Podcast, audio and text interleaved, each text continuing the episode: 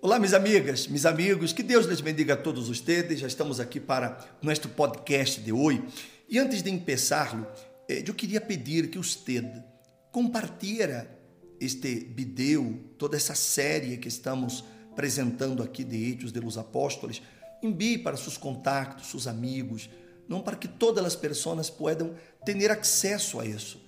Que o objetivo de estar aqui é exatamente ajudar em no fortalecimento da fé das pessoas. E quanto mais pessoas escutem esse mensagem, mais fortalecidas elas serão e isso las vai ajudar em sua jornada, em sua caminhada de fé, porque estamos falando de um livro muito dinâmico, onde nós outros hemos visto o Espírito Santo ser derramado e traz o derramamento do Espírito Santo.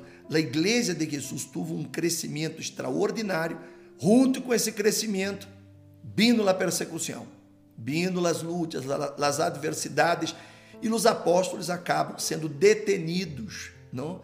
por os sacerdotes, os sumos sacerdotes, os religiosos, não? por envidia, evidentemente. Hicieron o que hicieron. E Pedro e Juan mostraram que eram llenos do Espírito Santo.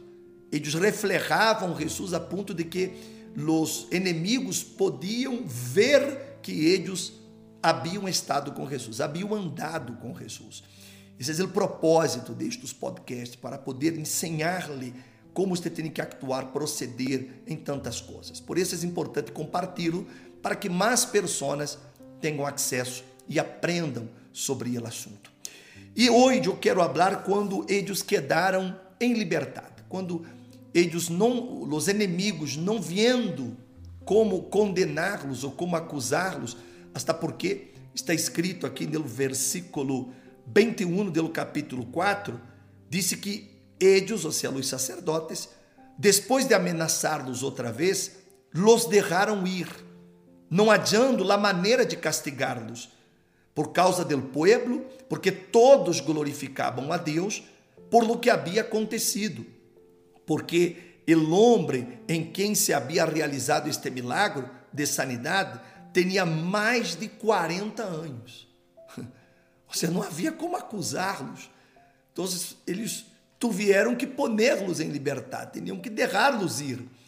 E disse na Bíblia que quando quedaram em liberdade, foram a los súdios e lhes contaram todo o que os principais sacerdotes e os ancianos les haviam dicho.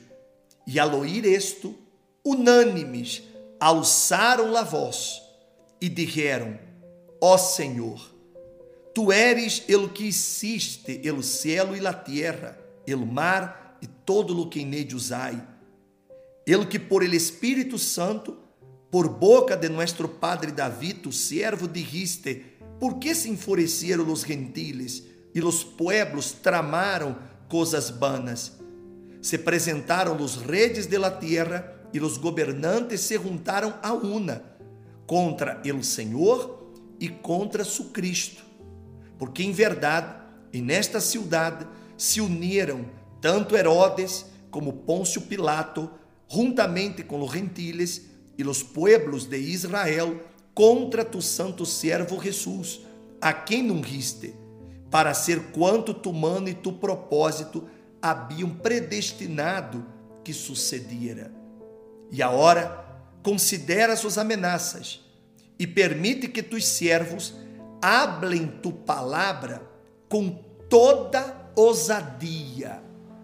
Mientras extiende la mano para que se hagam curações, señales e prodígios mediante el nome de tu santo servo Jesus e depois que oraram, o lugar onde estavam reunidos temblou e todos foram llenos do Espírito Santo e hablavam a palavra de Deus com ousadia, com intrepidez. Mira, meu amigo e minha amiga, que coisa extraordinária. Em meio àquela situação que eles viveram, em meio à injustiça, à persecução que estavam atravessando, em meio às ameaças que estavam sofrendo, os apóstolos não foram a Deus para reclamar, para murmurar, para questionar a Deus e dizer-lhe, Senhor, por quê? Que é o que muita gente acha. Aí você vai entender o porquê é tão importante que você tenha o Espírito Santo em sua vida. Porque o Espírito Santo lhe vai dar discernimento, entendimento. O Espírito Santo lhe vai dar condições e capacidade. Vê a postura de los apóstolos. Eles, quando foram falar com Deus, eles se reuniram aí, falaram todo o que estava sucedendo. Eles levantaram a voz a Deus, não em reclamação, não em murmuração, não em questionamento, mas eles disseram uma coisa muito interessante: Senhor, considera suas ameaças e permite que tus servos hablem com toda ousadia. Ou seja, eles, ao contrário de retroceder e estar com medo de, la, de las consequências ou de lo que poderia suceder, eles disseram: Senhor, dá-nos, dá-nos, para que hablemos tu palavra com toda ousadia. Ou seja, eles queriam ter mais ousadia para poder anunciar Jesus. Veja que diferença de comportamento dos cristianos de hoje. Porque os cristianos de hoje, desgraciadamente, eh, eh, só não sabem reclamar só não sabem murmurar. Muitos vivem a murmurar por isso, a murmurar por os problemas e, e hasta dizer: não, não vou à igreja porque mira que estou passando por este problema, ou porque estou passando por aquele, ou porque Deus não, não, não me ajuda. Enfim, ou seja, cristianismo que dá vergonha, que dá pena rena. Porque os verdadeiros seguidores de Jesus, os cristianos autênticos, quanto mais lutas eles atravessam, mais desejos eles sentem de anunciar Jesus, de levar Jesus, e como digo, com ousadia. Eles pediram isso a Deus, dá-nos ousadia. Aí, ele, aí eles disseram: mientras extiende tu mano e que se hagam curações, señales, prodígios, mediante o nome de tu santo servo Jesus. E quando terminaram de orar, e o lugar temblou e todos foram llenos do Espírito Santo. E aqui tem uma ensinança extraordinária, porque eles já haviam sido bautizados com o Espírito Santo. Eles já tinham o Espírito Santo, mas aqui disse que eles foram llenos. Significa, meu amigo, minha amiga, que nós outros temos que constantemente estar llenando-nos do Espírito Santo para que nós outros podamos estar cada vez mais ousados, mais intrépidos, com mais valor, com mais forças, para poder levar Jesus a todos aqueles que o necessitam. Há uma diferença muito grande, meu amigo, da igreja primitiva, infelizmente, para a igreja de hoje. Hoje nós outros temos, infelizmente, uma igreja solo de pessoas interessadas, pessoas que estão buscando a Jesus só por benefícios, só para receber milagros, e não porque entendem que Jesus, ele vindo para salvar-nos e que nós outros salvemos a outros. Essa é a função da igreja. E se você que me está vendo neste momento está passando por uma tribulação, por um problema, por uma situação difícil, graças a Deus, Confie em Deus, siga usando a fé, siga sendo seus propósitos com Deus, suas orações, seus ajunos, seus votos com Deus, siga sendo tudo isso.